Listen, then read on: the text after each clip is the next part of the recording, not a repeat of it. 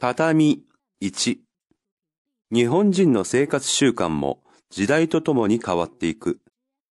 ほんの少し前までは、春や秋になると畳を乾燥させるために家の中から畳を外に出す光景があちこちで見られたものである。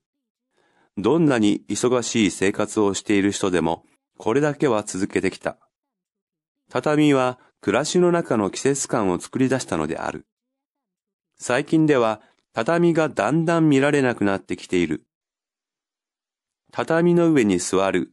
畳の上で家族みんなで食卓を囲む。畳の上に布団を敷いて寝る。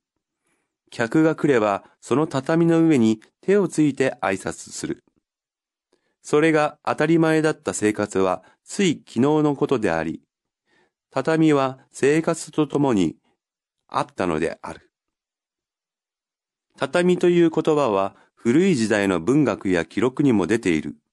昔から日本人の生活の中にあったものと考えてよいのであろうが、この頃は床に敷く布や毛布のようなものを畳と呼んでいたらしい。そして使わないときは畳んでしまっていた。つまり畳むものから畳という言葉が生まれたのだろうと思われる。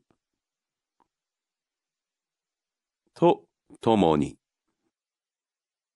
団らん。食卓。挨拶。